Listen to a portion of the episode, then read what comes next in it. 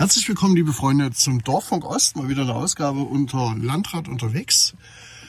Ich bin jetzt gerade mal rechts rangefahren und investiere ein paar Minuten Mittagspause A in mein Nervenkostüm und B in einen Podcast. Ja, ähm, eigentlich ein ernstes Thema oder nicht nur eigentlich, es geht um ein ernstes Thema, nämlich um Extremismus und den wachsenden Rechtsextremismus bei uns und was das in Mittelsachsen ganz konkret bedeutet. Aber bevor ich das mache, noch ein paar Sätze zum äh, wahrscheinlich meistdiskutiertesten Privatfahrzeug der Welt. Ähm, in Anführungsstrichen natürlich. Ähm, ihr habt alle mitbekommen, diese unsägliche Diskussion zum Thema, der Landrat schafft seinen äh, Dienstwagen ab, der Landrat nimmt keinen Fahrer mehr in Anspruch ähm, will jetzt mal ein paar Sachen klarstellen, weil da wirklich ganz, ganz viel Unsinn erzählt wird. Und ähm, ich muss mich da sehr wundern, weil dahinter steckt im Wesentlichen ja auch eine fragende Partei, die für sich immer ähm, in Anspruch nimmt, wirtschaftliche Kompetenz zu haben. Und da finde ich es schon recht merkwürdig, dass man Dinge, die auf der Hand liegen, nun wirklich nochmal erklären muss. Also Fakt eins: Wir haben die Zahlen ähm, veröffentlicht, die der Dienstwagen ähm, an Kosten produziert hat. Äh, erster Punkt, ganz wichtig dazu, das sind reale Zahlen, also es sind wirklich die Daten, die wir bei uns aus der Buchhaltung gezogen haben. Das könnt ihr unter dirkneubauer.de auf meinem Blog äh, könnt ihr euch die Zahlen ansehen und jeder, der ein bisschen Ahnung davon hat, weiß so ungefähr, dass das recht realistisch ist. Und dazu kommt, dass also ja noch der Fahrer obendrauf mit circa ungefähr 35.000 Euro zu veranschlagen wäre. Also wir kommen da roundabout auf 50.000 Euro Kosten im Jahr. Ähm, das ist absolut realistisch. Ähm, vielleicht plus minus, keine Ahnung, 1000 Euro. Ähm, wir wissen auch, äh, weil das immer so ein Argument kam, sagte, ja, ihr kriegt ja die Autos quasi nachgeworfen für billigste Leasingraten. Das stimmt alles, aber die Frage ist ja auch, will man das? Ähm, und äh, das ist das Erste, ist das eigentlich wirklich korrekt in Zeiten, wo wir bei Compliance über jedes Kugelschreibergeschenk nachdenken? Ähm, kann man das ja auch mal fragen. Und zum Zweiten, ähm, äh, sehen wir hier auch ganz deutlich aus äh, dem, dem, dem Abschluss zweier neuer Verträge für, für Dienstwägen bei uns im Haus, dass auch diese Zeiten der ewig günstigen Leasingraten auch vorbei sind. Sei es wie es sei, ähm, bei dem derzeitigen Fahraufkommen sind das irgendwie roundabout 12.000 Euro, die ich hier einfahren würde für die Benutzung meines Fahrzeuges.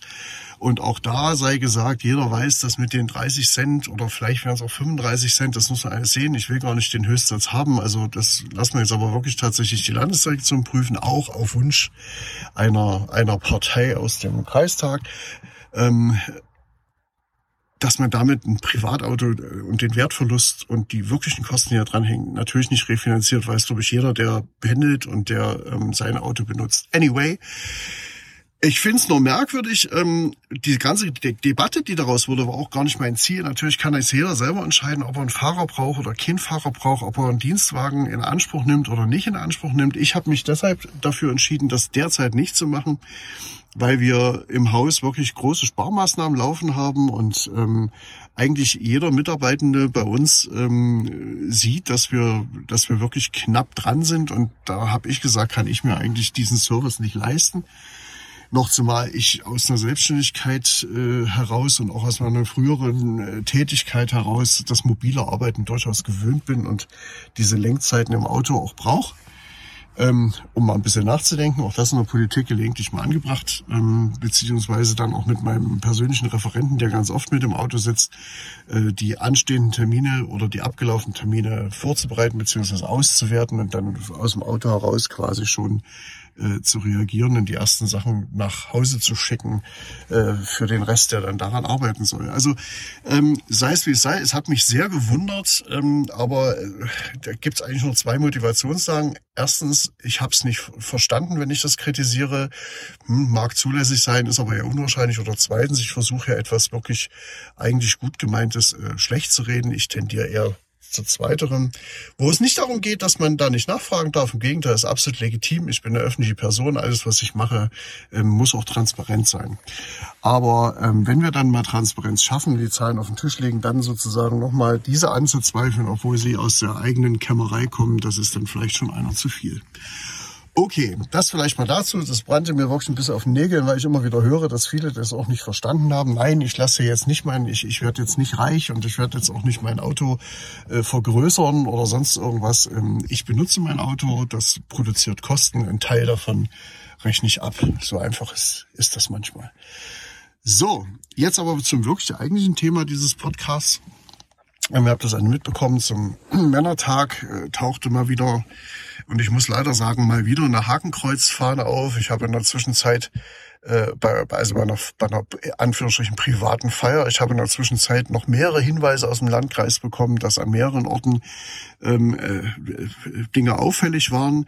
Und wir wissen das auch, dass Mitte Sachsen leider in Sachsen so eine, sich zu so einer Art tja, Hotspot entwickelt für rechte Tendenzen, ähm, aber auch für Reichsbürger und alles, was so sonst noch in dem Umfeld unterwegs ist, Siedler.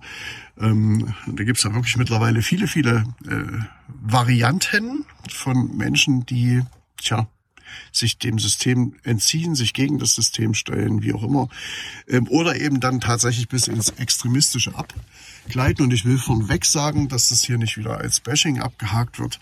Ähm, ganz klare Position. Natürlich darf man politisch links stehen, man darf politisch auch rechts stehen. Es gibt auch einen rechten, legitimen politischen Rand, sage ich jetzt mal. Das ist nicht abwertend gemeint. Also, ähm, also ich sage mal so eine, wahrscheinlich als konservativ oder oder sehr konservativ eingestellte äh, Person, was völlig okay ist, solange sich diese Person und das, was dort an Gedankengut und an Ideen entwickelt wird, auf dem Boden des Grundgesetzes verankert ist. Überhaupt kein Thema. Und innerhalb dieses, dieses politischen Spektrums, in dem ich ja auch irgendwo stecke, ähm, ist es dann auch legitim, dass man sich austauscht, dass man sich streitet, dass man um die beste Idee ringt in der Debatte. Aber rechts und links davon gibt's so hauchdünne Trennlinien und ab, wenn man die überschreitet, dann kommt man in den extremistischen Bereich. Und Extremismus ist tatsächlich die größte Gefahr ähm, für unsere Demokratie nach dem Umstand, dass man gut beraten wäre, wenn man die kommunale politische Ebene besser handlungsfähig halten würde, als wir das jetzt gerade tun, wenn man dort mehr Entscheidungskompetenz hingibt, wenn man eine bessere äh, Durchfinanzierung hat, dass äh, Städte, Kommunen, aber auch Landkreise sich um die Belange der Bürger besser kümmern können, mit den Bürgern gemeinsam und man nicht nur Mangel verwaltet, sondern auch Möglichkeiten hat, Dinge umzusetzen, die man A machen muss oder B machen will.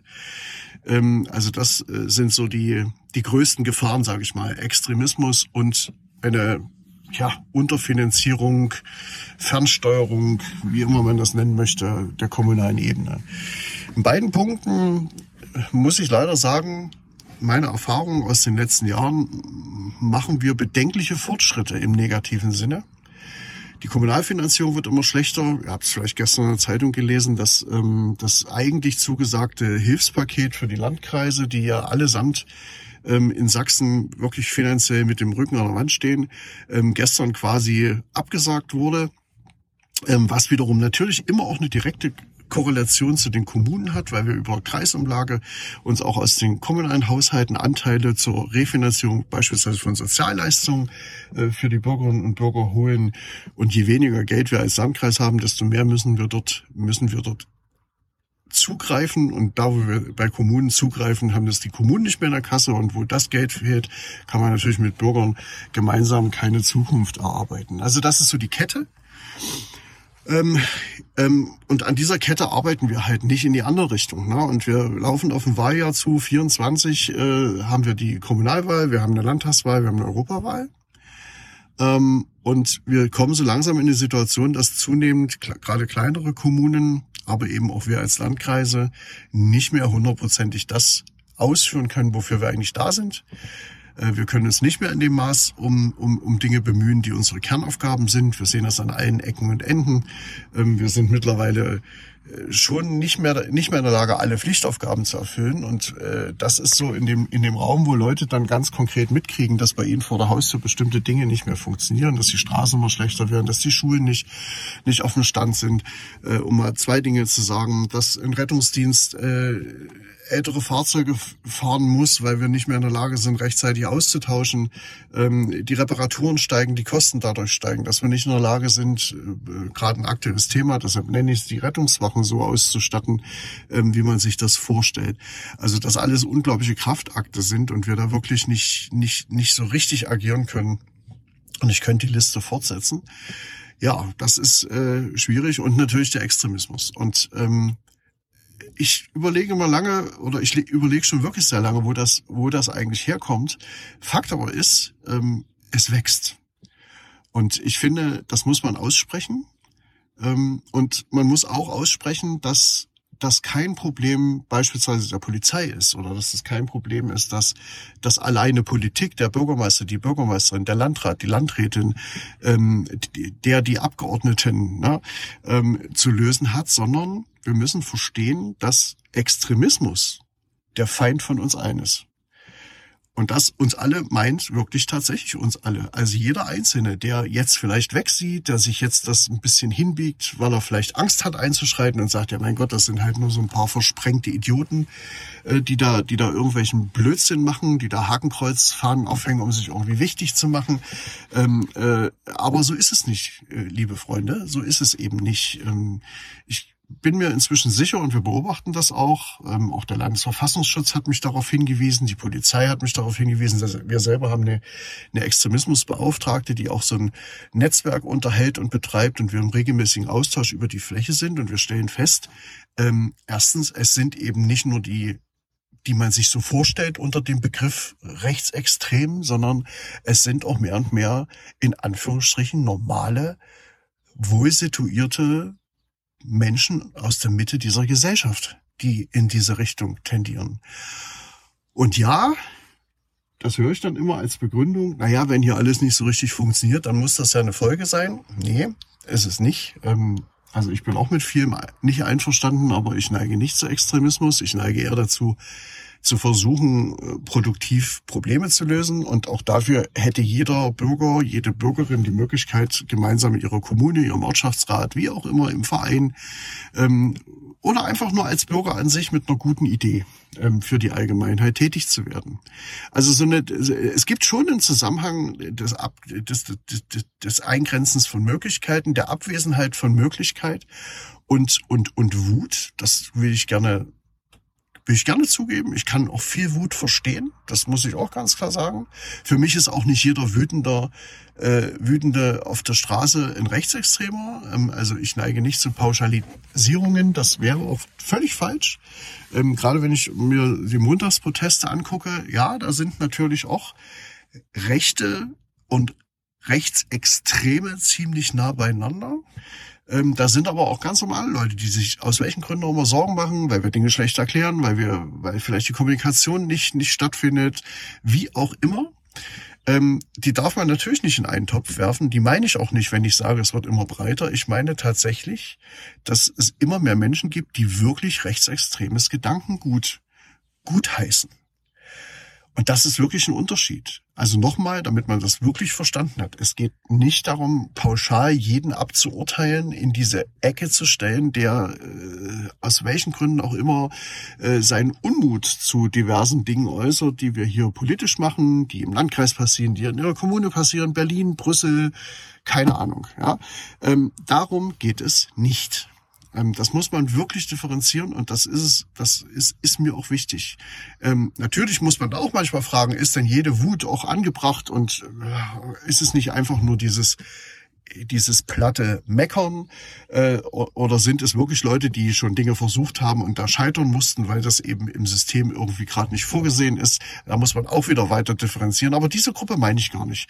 Es ist absolut legitim, äh, sein, von seinem Demonstrationsrecht Gebrauch zu machen. Es ist legitim, äh, seinen Protest zu formulieren. Das ist im Wesentlichen auch der große Unterschied zu Diktaturen, ähm, also dass man an die Adresse von all denen, die hier ständig irgendwas erzählen von, ähm, hier darf man ja nicht sagen, was man denkt, ja, und ähm, überhaupt nicht mitkriegen, dass sie das ja eigentlich permanent straffrei tun, auf allen Kanälen, die ihnen zur Verfügung stehen.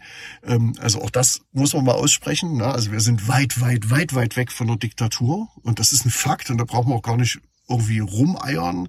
Ähm, ich bin überzeugt davon, dass Diktatur anders ist. Warum bin ich mir so sicher? Weil ich eine erlebt habe. Und ähm, ich habe Gleichschaltung erlebt. Ich habe, äh, ich weiß auch, warum man Menschen gleichschaltet. Ähm, das braucht man, um Ideologien zu verkaufen. Das findet hier aber in dem Fall ja nicht statt. Hier kann jeder äußern, was er will und sei es noch so obskur. Hier kann auch jeder mittlerweile Klammer auf leider, Klammer zu, in jedem Tonfall, mit jeder Ausfälligkeit, mit jeder, mit jeder Distanzlosigkeit, jeden denunzieren, beschimpfen, erniedrigen. Das ist leider Gottes inzwischen auch eine Folge der Verrohung des, durch, des, des Diskurses, der ja wiederum auch, auch gar keiner ist, weil man ja immer wieder einfach nur erlebt, dass Menschen auf ihrem Position, mit ihrer Position kommen, die versuchen zu verkaufen, dann enttäuscht sind, wenn sie merken, dass sie damit niemanden erreichen ähm, und trotzdem diese, diese Meinung quasi weitgehend von der Diskussion unbeschädigt wieder mit nach Hause nehmen und beim nächsten Mal in selbiger Form wieder vortragen. Das ist natürlich, das ist auch kein Diskurs. Ne? Ähm, ich diskutiere viel mit Leuten, auch mit Leuten, die weit weg sind von den Positionen, die ich habe.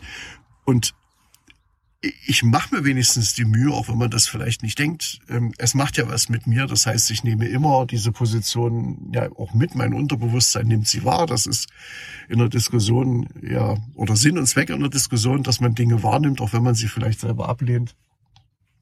Aber ich stelle auch immer wieder fest, ähm, dass äh, ich dann meine Position prüfe und denke, okay, nee, ist alles in Ordnung, das, das kann nicht ziehen, weil oder das ist kein Argument, weil. Ähm, aber ich mache wenigstens Mühe. Ich habe nicht immer den Eindruck, dass das bei jedem bei jedem anderen der Fall ist. So und da kann man trotzdem falsch liegen. Na, das merkt man dann irgendwann, aber man muss dann auch die Kraft haben, Position auch mal selber selber zu überdenken und zu hinterfragen. Und nur wenn man dann sagen kann, na, es ist wirklich okay und es ist auch eine, eine, eine unabhängige Prüfung äh, außerhalb der eigenen Quellen, außerhalb der eigenen Blase, wenn es dort Bestand hat, ähm, dann äh, ist da schon irgendwie was dran. Und manches, auch das gehört zur Demokratie und zum Selbstverständnis einer freien Gesellschaft. Auch manchmal muss man da aushalten, dass es unterschiedliche Positionen gibt, die auch nicht auszuräumen sind. Und dann muss man gute Kompromisse aushandeln, um sich in der Mitte zu treffen. Das ist das, was Gesellschaft ausmacht und was Demokratie ausmacht. Das wiederum geht mit Extremen, egal aus welcher Himmelsrichtung sie kommen, nicht. Extremisten wollen immer exakt nur dieses eine, was sie im Kopf haben und wollen alles andere ausschließen und alles, was auch nur ein Millimeter von dem abweicht, was sie, was sie vorhaben, wird quasi bekämpft, in Frage gestellt. Ähm, daran erkennt man Extremismus ziemlich gut. Und wie gesagt, in Mittelsachsen, das ist keine Behauptung von mir, das sind die Erkenntnisse, die wir haben, muss ich leider feststellen, ist ja was am Wachsen ähm, was wir hier nicht wollen. Wir antworten jetzt darauf. Wir haben jetzt ein paar Sachen, aber ich hatte heute, heute das Gespräch mit unserem Landespolizeipräsidenten und unserem Polizeipräsidenten hier aus Chemnitz. Wir einen sehr engen Austausch pflegen, um Dinge zu besprechen ähm, und, und, wie gesagt auch konkret Sachen nachzuvollziehen, äh, auch mal Hinweise auszutauschen und zu gucken, ist da was dran, was ist da dran, weil wir können ja nicht ermitteln, das kann ohne Polizei machen. Ähm, und äh, da haben wir heute lange drüber gesprochen. Wir werden jetzt in den nächsten Wochen äh, eine Veranstaltung für alle Bürgermeisterinnen und Bürgermeister des Landkreises machen mit Verfassungsschutz, Polizei, Bundespolizei äh, und allem, was da sonst noch eine Rolle spielt, um mal dieses Thema Extremismus und innere Sicherheit auch wirklich besprechen zu können, auch mal wirklich nur ein Thema zu setzen, sagen, wir tauschen uns dazu aus, wie begegnet man dem, wie erkennt man das, wer redet mit wem, wenn er das erkennt. Denn bei uns sind jetzt wirklich mittlerweile viele Gruppen unterwegs, die hier versuchen, Fuß zu fassen durch den Erwerb von leerstehenden Gasthöfen, von leerstehenden Vierseithöfen, wie auch immer, erstmal eine Base zu schaffen, von der aus sie dann operieren wollen. Und ähm, ja, da kann ich nur sagen, während den Anfängen und Augen auf, ähm, das können wir wirklich nicht brauchen, weil das führt zu nichts. Extremismus ist immer ziellos. Extremismus bedeutet am Ende immer nur Hass. Hassverletzung, Auseinandersetzung. Es ist äh, Extremismus ist einfach auch nicht nichts Produktives. Das muss man einfach ganz klar sagen. Und wie gesagt, nochmal, es geht ja nicht um unterschiedliche Meinungen innerhalb des des, äh, des äh, verfassungsrechtlichen Spektrums von links bis rechts. Das interessiert, also das ist dort, das mag mir nicht immer gefallen. Das gebe ich gerne zu. Ich bin auch ein emotionaler Diskutant ja, und kenne ich viele, denen das so geht. Ich kann aber gut meinen Frieden machen mit Leuten, von denen ich zumindestens weiß, dass sie, dass sie unsere Verfassung achten und dass sie nicht unterwegs sind mit dem Ziel, dieses Land aus den Angeln zu heben. Denn ich glaube tatsächlich, äh, so kurz nach dem 74. Geburtstag unserer, äh, unseres Grundgesetzes, äh, ich glaube tatsächlich, dass wir mit diesem Gesetz gut aufgehoben sind. Auch ich hätte mir gewünscht, dass es vielleicht nach dem Zusammenschluss der beiden deutschen Staaten noch eine eine Novellierung gegeben hätte. Vielleicht schaffen wir das auch irgendwann mal. Es wäre ein gutes Signal gewesen, ähm, so eine Einheit auch wirklich auf so einer Achtungsebene zu vollziehen. Aber anyhow ist nicht. Trotzdem ist dieses Grundgesetz eins der besten dieser Welt. Da bin ich mir ganz sicher. Ja, ihr alle seid jetzt gefragt. Also ähm, ich kann jeden wirklich nur ermutigen, wenn wir nicht irgendwann in einem Land aufwachen wollen, das uns nicht wirklich überhaupt nicht mehr gefällt, äh, dann wird es Zeit, äh, solchen Dingen zu begegnen. Und egal wo man politisch steht, egal was man gerade von aktuellen Gesetzgebung, Debatten, Menschen hält, ist es wirklich zweitens, die erste Bürgerpflicht ist, Extremisten entgegenzutreten. Und das kann man, das kann man als Linker, das kann man als Mensch der politischen Mitte, das kann man auch als konservativer Politiker. Man kann das. Die Abgrenzung ist das Entscheidende. Die unaufgeregte, faktisch begründete Abgrenzung. Ähm, wenn wir diese Brandmauern, ich hasse dieses Wort eigentlich, aber wenn wir diese Brandmauern äh, zu den Extremen nicht halten, dann wird es weitergehen, dass sich der Diskurs immer weiter extremisiert. Also wir merken das ja, dass sich, dass immer mehr Dinge, die vor kurzem noch nicht sagbar waren, die spricht dann jemand aus, dann gibt es eine kurze Empörungswelle, dann wird es aber wiederholt, es entsteht ein Narrativ, das immer wieder wiederholt wird, medial aufgegriffen wird ähm, und dann auch sich normalisiert. Und es viele, dieser ganze Diskurs in seiner Tonalität, wie er jetzt wirklich mittlerweile aggressiv, unhöflich, oft unter der Gürtellinie, meistens auch falsch, also man muss einfach sagen, falsch, ähm, und auch bewusst falsch geführt wird, um am Ende politische Punkte zu machen, äh, dem politischen Gegner in Anführungsstrichen ein paar Stimmen abzujagen. Und wir gefühlt jetzt in so einem Dauerwahlkampf gelandet sind, der quasi 724, 365 Tage im Jahr tobt und alles andere sozusagen in den Hintergrund verdrängt. Ähm, und was wir dann haben, ist so eine permanente Verunsicherung, so eine permanente Unruhe, so ein permanentes, ich weiß überhaupt nicht mehr, was ich noch glauben soll. Wir scheuchen Leute auf. Am Ende gibt's keine gemeinsamen Ziele mehr. Jeder hat einfach nur noch Angst. Angst vor irgendwas. Und ähm, das ist das Ergebnis von Extremismus tatsächlich, denn die, der treibt die derzeit die politische Debatte und ich würde mir wünschen und da möchte ich auch alle auffordern, alle Bürgerinnen und Bürger, aber auch alle meine Kollegen, Bürgermeisterinnen, Bürgermeister, Gemeinderäte, Stadträte, Landtagsabgeordnete, die Kraft zu haben, den thematischen Diskurs wieder in eine Disziplin, in eine Würde zurückzuführen, in einen gegenseitigen Respekt ähm, und mit Inhalten zu füllen. Und äh, das heißt nicht Heitertei, das heißt nicht, dass man jetzt, dass jetzt alle alles gut finden. Um Gottes Willen, nein. Die, die Debatte, die Diskussion und auch den Streit, den brauchen wir äh, zur Wahrung der demokratischen Verhältnisse. Aber was wir nicht brauchen, sind Extremisten. Mir war das wichtig, das jetzt anzusprechen, so in diesem, in diesem Flow ähm, der aktuellen Ereignisse. Ähm, das Thema wird uns weiter beschäftigen, da bin ich mir ganz sicher. Ähm, ich, wir werden das auch wirklich jetzt bei uns immer wieder thematisieren. Wir sind jetzt auch am überlegen, wie wir uns da äh, auch weiterentwickeln im, im, im genaueren Hinsehen, auch in Prävention, äh, in Diskussionsformaten. Das muss man jetzt erstmal sehen, da sind wir gerade dran. Ähm, aber mir war es wichtig, das heute mal hier so klar zu sagen, ähm, worauf es ja ankommt und auch klar zu sagen, das ist nicht nur politische Aufgabe, das ist Aufgabe eines jeden Staatsbürgers in diesem Land.